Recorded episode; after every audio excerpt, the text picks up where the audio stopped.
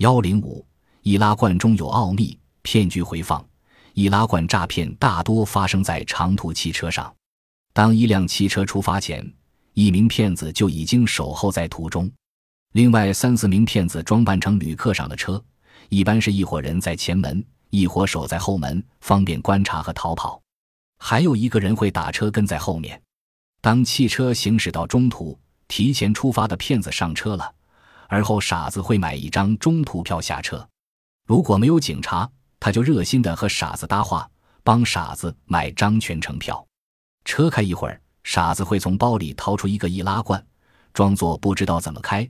用嘴在旁边使劲乱咬，另一个骗子就假扮好心人帮他打开。就在傻子准备把异味罐扔掉的时候，一个骗子会提醒他看看有没有中奖，另一个骗子则装模作样的的帮他检查。猛然，随着他的惊叫，一个小铜牌拽出来，上面写有奖金八万元的红字。为了让车上的人们更坚信奖金的真实性，一个骗子从身上掏出几百元钱，觉着少。索性把手机也拿出来交给傻子，傻子会把手机放在耳朵边，颠来倒去的听，咋没有声音？不如我们家的收音机，装出要把手机还给对方，又有点舍不得的样子。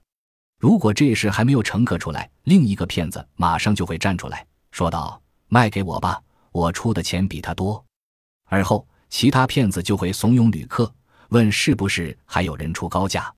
要是有人买了奖牌，骗子们就会好心坐另一辆车，省得傻子明白过来反悔。一旦上当的旅客真下了车，骗子们也会在不远处下车，乘上一路跟着的出租车逃之夭夭。如果始终没有旅客上当，一个装扮成大款的骗子就会站出来，打开手提箱，用里面的外币买下易拉罐。其实，里面都是不值钱或不流通的外币。但是被化妆成银行职员的骗子一检验，就是非常值钱的美钞了。几个骗子会争先恐后的去用人民币兑换，并怂恿其他乘客也兑换一些。这时候谁想占小便宜，准会上当。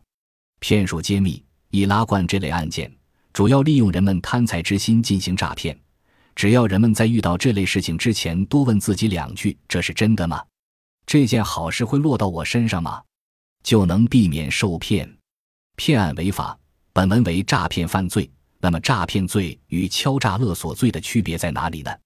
诈骗罪与敲诈勒索罪都是侵犯财产的犯罪，二者侵犯的客体相同，主观方面的故意的内容也是一致的，都是想达到非法占有公私财物的目的，而且其行为都包含一个“诈”字。